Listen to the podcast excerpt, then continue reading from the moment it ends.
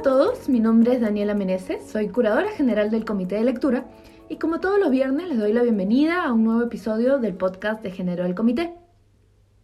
Quizás muchos de ustedes recordarán que hace unas semanas el Tribunal Constitucional declaró improcedente la demanda de amparo que presentó Óscar Ugarteche, quien buscaba el registro de su matrimonio celebrado en México con Fidel Aroche.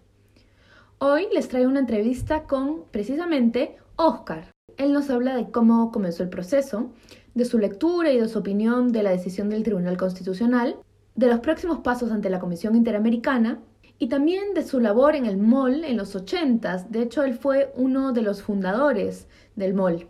Les dejo entonces la entrevista. Quería comenzar preguntándole por qué es importante para usted tener acceso al matrimonio en el Perú. Bueno, creo que la, respuesta rápida es porque yo creo que todos los peruanos somos iguales y todos somos sujetos de los mismos derechos. Todos tenemos los mismos derechos. Y por lo tanto, eh, mi matrimonio en México debería de ser inscrito en el Perú.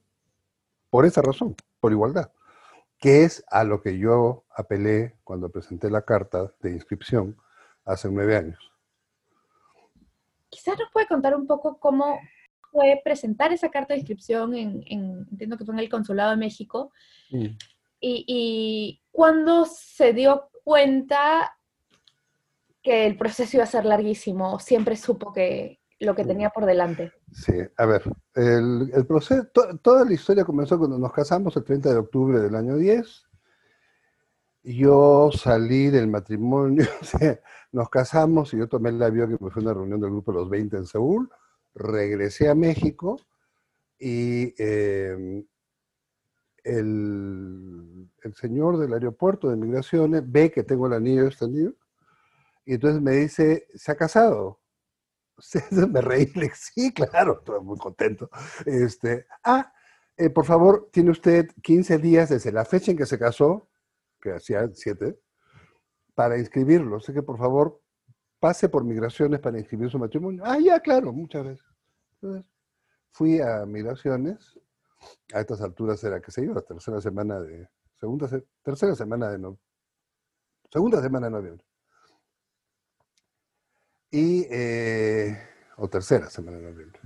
Entonces llego, me inscriben, me devuelven los papeles como a los siete días y me dicen, a la hora que me devuelven el FM2 eh, renovado, con el cambio de estatus, me dicen, ahora tienes que hacer este mismo trámite en, su consulado para regularizar su pasaporte. Ah, ya le digo. Claro. ¿ah? El FM2 es una, es una... El FM2 es la visa residente, es esto de acá. Ya. Aquí abajo, en estas las barras, está toda mi información. Mi edad, mi edad, la fecha, el lugar de nacimiento, toda la información. Incluido Estado Civil. Entonces me dice, pase usted por hacerlo propio en el consulado para que le regularicen el pasaporte. Voy al consulado y fue muy gracioso porque llego con el partido de matrimonio, le digo, vengo a inscribir este matrimonio. Y veo que el, muchacho mira, mira el papel y mira el papel y el papel y, se va para adentro y se está un rato largo adentro y sale y me dice, ¿sabe qué? No tenemos cómo inscribirlo. Digo, ¿por qué? Me dice, porque el cuaderno de inscripción dice esposo y esposa. Digo, pues fácil, ¿no? Tacha esposa y pone esposo y esposo y ya pone nombres. No, este, es más complicado. Entonces dije, por favor, un ratito, voy a hablar con el cónsul. Entonces salí a la, de la secretaria y le dije, ¿está el cónsul? Sí, claro. Entonces salió el cónsul, un viejo amigo, de que, oye, ¿cómo estás? Vengo a escribir el matrimonio. Acá está.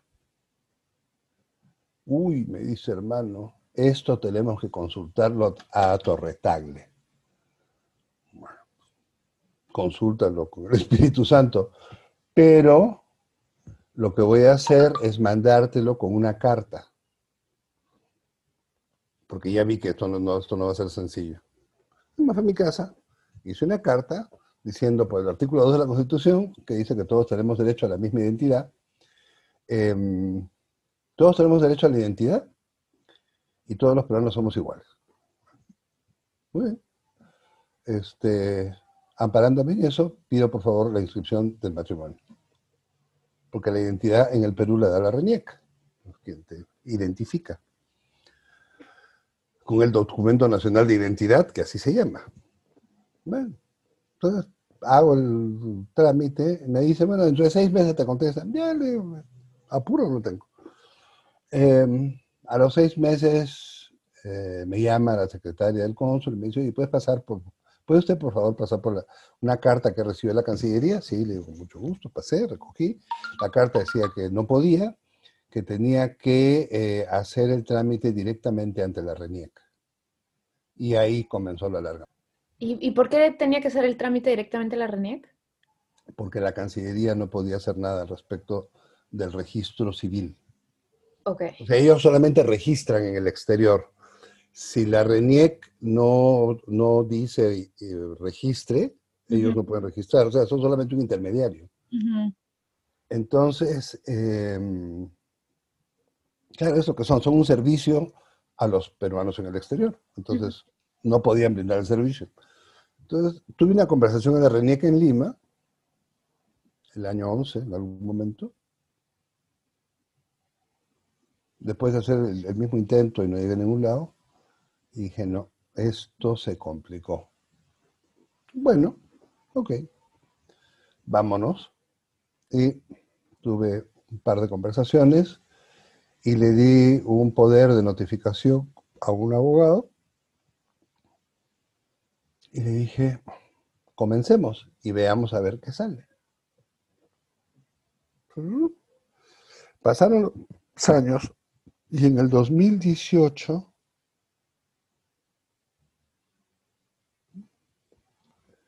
en el 2018, en enero de 2018, me llaman por teléfono del comercio, justamente. Un, periodista que me acaba de volver a entrevistar y me, recordó el episodio, yo no me acordaba del episodio. Eh, fue el día que murió la esposa de un primo hermano, una mujer a la que yo quería muchísimo, y una de esas pérdidas horribles, le dio un cáncer espantoso y murió a destiempo. Bueno, nosotros regresábamos de la incineración y de acompañar al primo y nos regresábamos a México cuando suena el teléfono y era este periodista del comercio que me dice que ya salió el fallo y que fue positivo.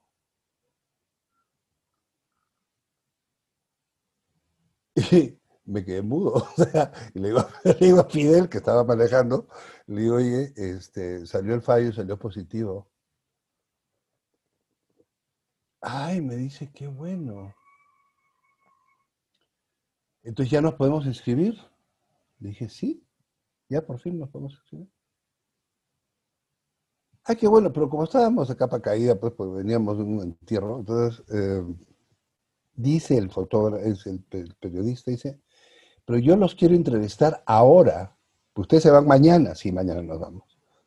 Este, los quiero entrevistar ahora mire, ¿sabe qué? Este, no es el momento. No, no, porque ustedes se van a ir, los tengo que entrevistar ahora. Y le digo, Fidel, que, estaba escuchando el diálogo en el celular, le digo, y me dice, no, sí, bueno, ya. Entonces tenemos que hacer, tenemos, denos un poco de tiempito, vamos a tomarnos un café, tomar un poco de aire y, salir con una media sonrisa, ¿no? Porque si no la foto de entierro iba a ser horrible. Bueno, entonces llegamos, tomamos el café, la, y bueno, llega este joven, que llegó creo que a los tres minutos que, después que nosotros, ya paramos, tomamos el café, llegamos de la casa, llegó. Vienen las fotos, salen las fotos en la primera plana del comercio, para mi sorpresa. Nosotros entramos a la sala VIP del aeropuerto a la mañana siguiente, camino al avión, y, y cuando estoy yendo por los jugos, Fidel medio dormido, entonces yo voy por el, por el jugo y el café y miro el periódico, volteé los periódicos boca abajo, agarré uno, me fui hasta el fondo Y se le abrieron los ojos así.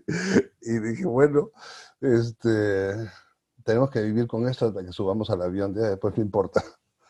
Este, qué roche, ¿no? Sí, es roche, pues, rochoso.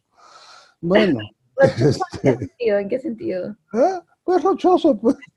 Salir, salir, o sea, yo no estoy acostumbrado a primeras planas de periódicos, estoy acostumbrado a, comentar, a comentarios económicos. Entonces, no. Esta foto que me estoy acordando, pero era, además era media página, entera, sí, ¿no? Sí, no, no, fue, no fue página entera, pero casi fue página entera y la foto está a la mitad a dos columnas o a tres columnas, una inmensa foto. Sí, sí, sí, me la acuerdo.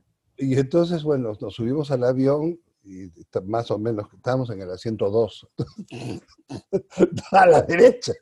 Entrabas al avión y ahí estábamos tapándonos, pero horrible. Bueno, este, la gente pasaba, nos miraba, se reía, pero se reía con simpatía, con risa, risa amable, ¿no? Son, sonrisa. Cuando íbamos a despegar, viene la hermosa y dice, este, ustedes son los del periódico, ¿no? Sí. Este, ay, felicidades, qué bueno, qué bien, no sé qué, qué sé yo. Champán, muy temprano, muchas gracias. Pero después, ¿no? Después, después sí, cómo no. Pero ahora, por el momento, ah, despegamos, llegamos a México.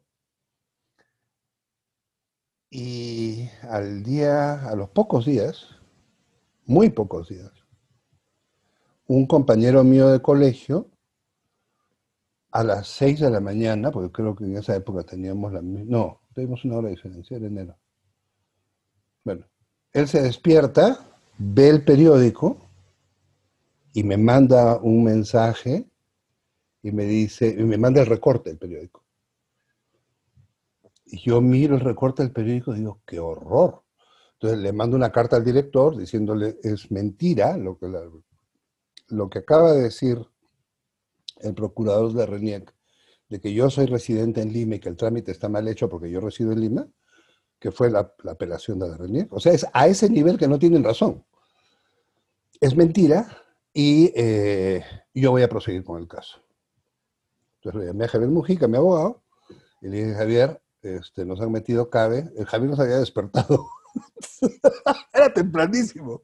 Este, nos han metido CABE, estos desgraciados, sí, nos han metido CABE diciendo que yo residía en Lima y que el trámite está mal hecho. Esas son babosadas. Nosotros nos vamos al Tribunal Constitucional. Que tú ves, pero hay que, esto hay que sacarlo. Entonces, ahí se fue al Tribunal Constitucional. Y en el Tribunal Constitucional volvieron a decir no sé qué disparate, dijeron otra tontería. El, el procurador de la RENIEC no estaba preocupado por la parte jurídica, estaba preocupado por la parte ideológica, que fue lo que me hizo pensar que el tema era religioso.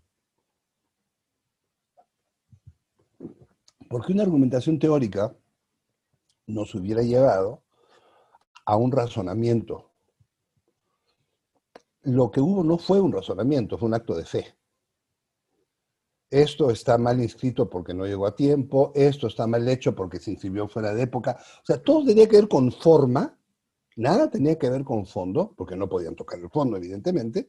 ¿Y por qué era con forma? Por las creencias religiosas de los ciudadanos, del procurador de la RENIEC, y luego, como pudimos ver después, por los cuatro abogados del Tribunal Constitucional. Bueno, entonces nos vamos al Tribunal Constitucional y cuando vi cómo estaba conformado el Tribunal Constitucional, honestamente nunca me había preocupado por saber quiénes constituyen el tribunal. Y mucho menos, vivos en 15 años en México, o sea, si hay algo lejos de mi cabeza es quiénes arman esto. Pero cuando vi quiénes son y, me di cuenta que conocía a dos de los cuatro, eh,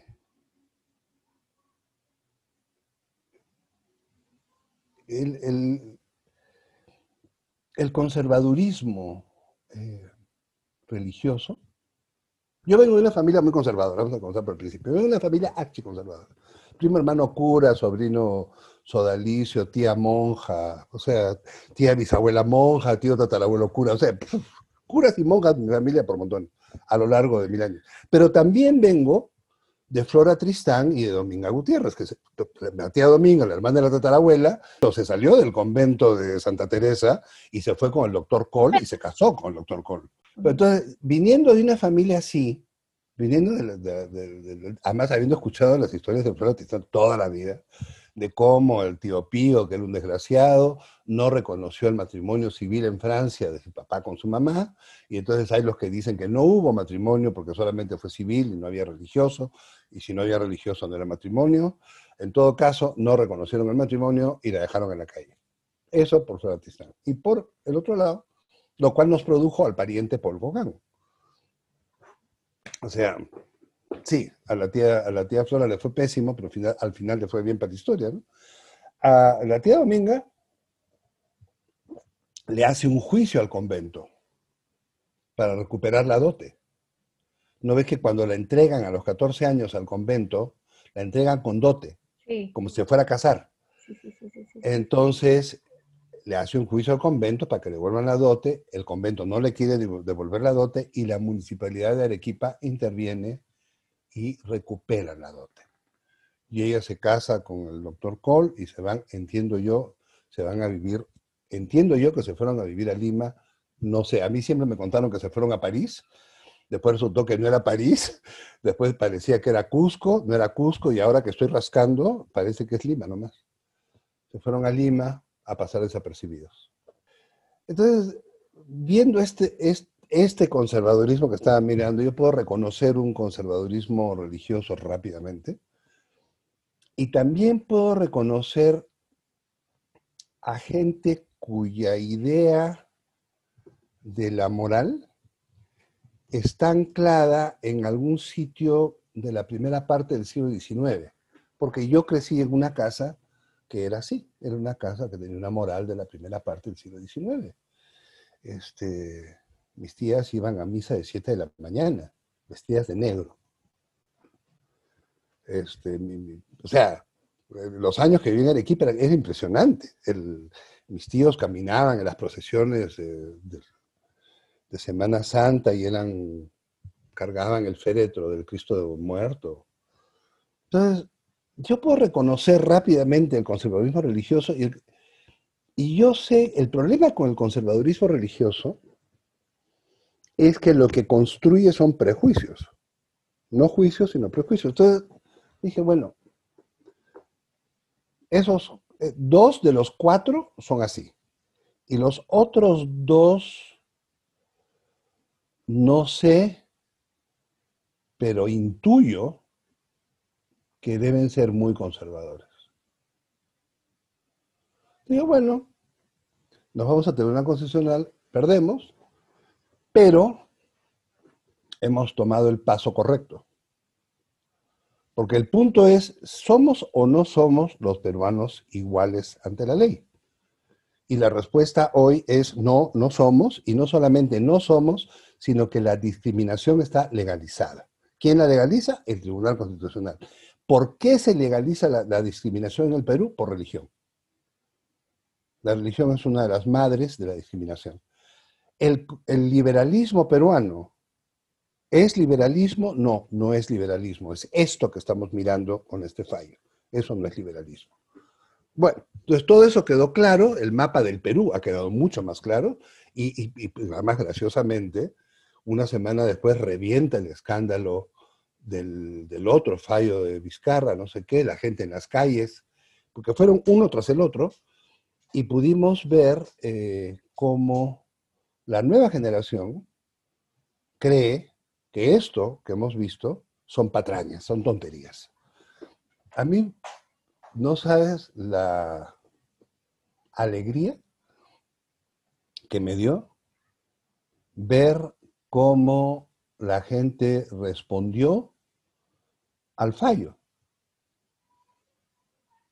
Yo, está, yo me quedé asombrado. O sea, la primera cosa que me asombró fue que llamaron a los, a los dos minutos del fallo. Me llama Patricia del Río de RPP Y me dice, acaba de salir el fallo negativo, eh, ¿tiene algo que decir? Le dije, sí, anoche preparamos con Fidel una declaración para leerla. Sí, porque había que leer algo pensado, ¿no? No, era cuestión nada más de improvisar, había que decir algo inteligente. Entonces leí el asunto. Y cuando lo termino de leer, me acuerdo de toda la gente con la que hemos hecho la batalla por los derechos gays, de los cuales quedamos tres. Entonces me dio pena, pues. Me dio pena, se me rompió la voz y dije, no, para papelones en público, no, ahí queda. Y me llamaron de, acepté dos entrevistas más, nada más. Nunca, jamás, en los 40 años, la prensa le había dado importancia al tema. Cuando yo, cuando la policía entraba a las discotecas y se llevaba a los chicos a 400 y a 500 a la vez, y a mí me tocaba ir a la comisaría, porque esa era mi chamba dentro del mall, era ir a la comisaría a la hora que fuera y sacarlos. Este, la, la prensa jamás, nunca, pero ni por casualidad, ni, ni siquiera para la página roja, o sea, nada. Eh, y nosotros constantemente, desde el, desde el 84, que fue la primera vez que a mí me tocó por lo menos ir a una comisaría con el tema, sí, pues, el 84, junio del 84, para, para la Semana del Orgullo, la fiesta del final de la Semana del Orgullo, los chicos acabaron en la comisaría de Breña, así fue, esa fue la primera vez.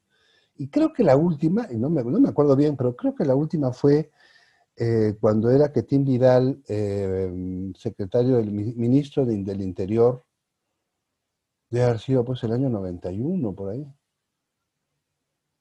Sí, no más, pues, más, más, más, porque era ya el gobierno de, era el gobierno de Fujimori, porque la fiscal era Blanca Nelia Colán, más, era más bien 94, que fue, creo que fue la última vez, pero numerosas veces, en, en todos esos años, que han sido como 20. Sí, no, 10, 10. Nunca a la prensa el tema le había importado, nunca.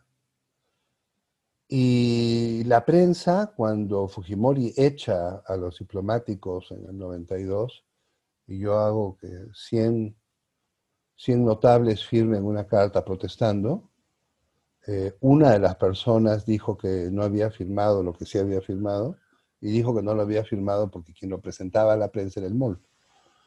Qué vergüenza. Entonces, con eso la prensa no publicó nada y la protesta que nosotros teníamos era eh, justamente la igualdad. No era si los diplomáticos eran una cosa o la otra, porque eso no tiene ninguna importancia. Era que eh, no puede haber un sistema de empleo que te desemplee con el argumento de tu preferencia sexual. No puede ser. Porque no puede ser. Sigue sin poder ser. Y este, pero bueno, entonces la prensa nunca le hizo caso al tema. Ese día tenía yo a toda la prensa encima. Y acepté tres nomás. Una en RTP, ¿no? Canal 7, Canal Nacional. Otro en el, en el comercio que también me dieron la página entera dentro, impresionante. Y la mitad de la... Compartí la primera plana con Trump, fue el día de las elecciones. la primera plana con Trump, la primera, para arriba Trump, abajo nosotros. Qué bárbaro. Pero eso te habla de que algo cambió. Algo cambió muy significativamente en el país. Y eso, y eso a mí me ha dado mucha alegría. Y lo otro que me dio mucha alegría fue la cantidad de correos electrónicos que recibí y sigo recibiendo. De viejos amigos, de gente que no veo nunca, de gente que me encantaría ver más, pero que nunca tengo tiempo, este, de gente que no conozco, que consiguen mi correo y me dicen qué bueno, qué bien, que no sé qué es lo que hizo. Y yo en realidad no he hecho nada. O sea, todo lo que he hecho ha sido decir, por favor, inscriban y persistir.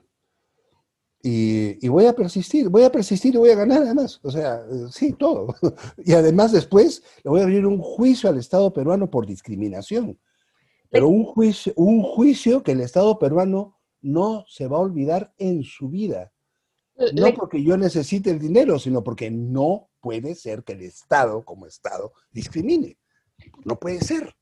Ahora le quiero preguntar por, por esas dos cosas, pero claro, creo que también hay, o sea, una cosa es, no es que no haya hecho nada porque hay un, hay un trabajo emocional de estos 10 años y un trabajo económico de estos 10 años. No sé, o sea, lo que quiero decir es que tampoco es nada, ¿no? ¿Cuánto tiempo ha pensado en estos 10 años en este proceso? mucho, mucho. Pero lo que pasa es que, a ver, acuérdate que yo, yo me dedico a la investigación económica, entonces 10 años de investigación para sacar nuestro, 14 años para hacer el libro de, de, la genealogía de la arquitectura financiera, 10 años para hacer el que estoy haciendo de historia de la integración trunca. Estoy acostumbrado a las cosas de larguísimo aliento y a mirar las cosas en perspectiva histórica. Entonces, eh, digamos, yo cuando comencé, cuando comencé el proceso, honestamente, yo no pensé nada. Dije, voy, llevo el pasaporte ya. Después ya comencé a pensar un poco más y ya después, después de la, ida a Lima y la conversada en la RENIEC, dije, no, esto ya se complicó. Y cuando llamé a Javier, ahí sí ya nos sentamos y lo conversamos y lo conversamos. Eh, y lo conversamos muchísimo. Yo he participado del cambio de las leyes en Ecuador para mm, derechos gays. Ya no me acuerdo cuándo.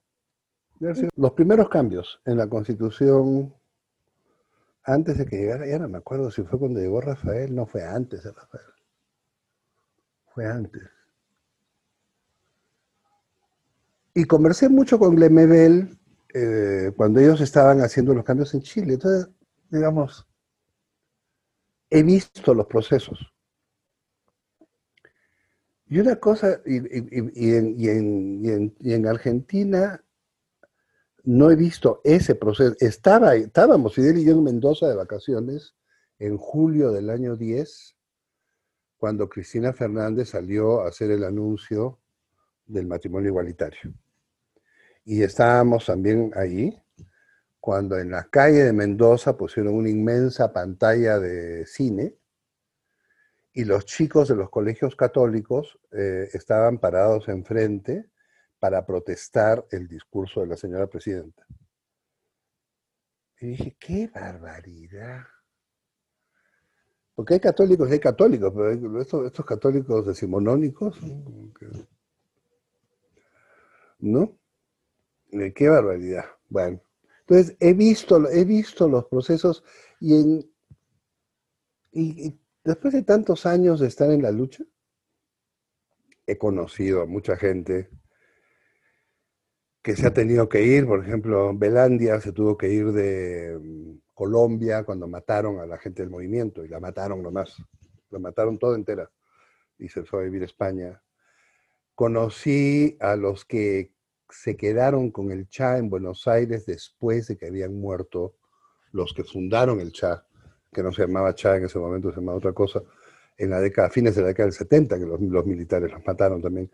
Entonces, he visto, he visto el recorrido de la lucha, he visto morir a todos mis amigos de SIDA, bueno, no todos, pero a mis, a mis compañeros de ruta de hace 40 años, yo los vi morir de SIDA.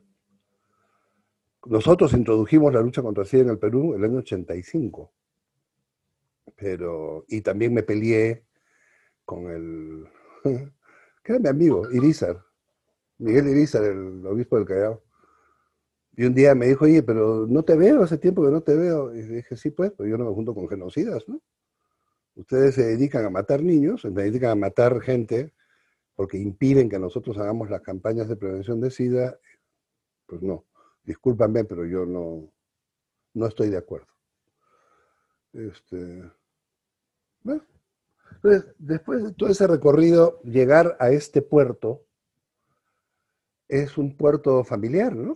O sea, es, una parada más eh, de, de un largo camino y continuará el camino hasta que lleguemos al puerto final.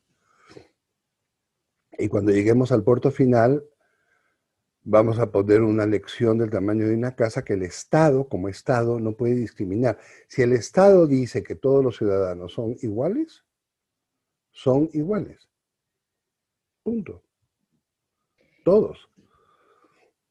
Hablamos entonces del, siguiente paso, el sistema interamericano, ¿no? Sí, ahí vamos. Vamos a la Comisión Interamericana. Ya se formó un comité, un comando, que son un montón de abogados que han aparecido, o sea, Javier los convocó. Nosotros dos asistimos a escuchar el diálogo del cual entendimos el, quizás un tercio, lo otro ni idea. Es como que yo te hablaba de modelos estocásticos dinámicos, o sea, japonés. Esa es mi idea. Así, igual. No, es que la convención de Viena y el otro, y que ellos saben de lo que están hablando. Eh, y ya, ahí nos vamos. Ya viene, ya está el borrador de carta. Con un poco de suerte, la próxima semana la carta se va y si tenemos realmente suerte, entra a la comisión, a la, al área de personas de, de, problemas LGBTQI más. Eso. ¿Les han dado un horizonte de tiempo? Porque la comisión. Em, si nos va maravillosamente, dos años. Si nos va no, no maravillosamente, ocho años. Yo lo, único, lo único que le dije, cuando dijo los ocho años, dije, miren, este, ocho años y yo ahí sí voy a ser un viejo checheroso. Entonces yo sugiero que esto lo hagamos un poco antes. Nada más para que no aparecer en una foto como un viejo checheroso, ¿no? O sea, tampoco. Dos años este, o, u ocho años, esto es para tener una sentencia de la Corte. Entre, entre, no, lo que se va a buscar no es una sentencia, lo que se va a buscar es una resolución amistosa de que se inscriban los matrimonios en el exterior, todos los matrimonios en el exterior, siguiendo, las resoluciones de la Comisión Interamericana. Pues la Comisión Interamericana ha fallado en esa dirección ya.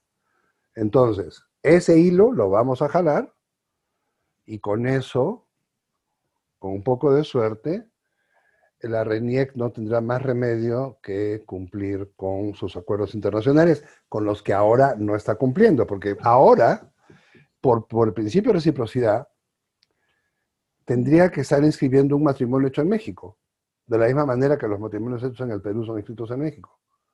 Pero, Pero ahora no está reconociendo el principio de reciprocidad. Ahí es donde yo no sabemos si la RENIEC va a respetar el acuerdo amistoso o si no lo va a respetar. Si no lo respeta, nos vamos a la Corte y yo tendré 300 años cuando la Corte falle y bueno, pues iré con mi bastón y diré, por fin triunfamos, los peruanos somos iguales. Pero el punto es que, ¿cómo renuncias al principio de igualdad? Yo no puedo, o sea, no me puedo imaginar, no concibo, no, no, no me imagino alguien que en una cabeza lógica, porque en alguna parte de todos esos prejuicios, al fondo, hay una cabeza lógica, escondida, pero hay. Y en esa cabeza lógica que está ahí atrás de los prejuicios, tiene que decir, no, es que todos somos iguales. Y supongo que tendrán pesadillas y me imagino que los, amigos y las familias los deben estar tratando pésimo. Pero bueno, cada quien se las busca, pues. Ahora, la, única pretensión entonces es el reconocimiento a la RENIEC. No hay una pretensión por... No, no, quizás no puede haber una pretensión por matrimonio. Lo que pasa es que una cosa lleva a la otra y eso, eso, yo, a ver, esta cosa ha tenido ramificaciones diferentes. Eh, una ramificación que ha tenido es que Alberto Belaúnde se puso las pilas y comenzó a trabajar el tema del matrimonio igualitario hace dos años. Y eh, antes se había trabajado un poco, están en discusiones entre unión civil y matrimonio igualitario. Y ahí está. Em, ahí está. Eh, otro efecto lateral es que en el proceso la opinión pública se ha ido educando. Y esta es la parte más importante. La parte más importante es cómo se educa a un público, a una ciudadanía que está acostumbrada a ser maltratada, a una ciudadanía que vive en una sociedad infraterna, en una sociedad que discrimina todo lo que puede todo el tiempo.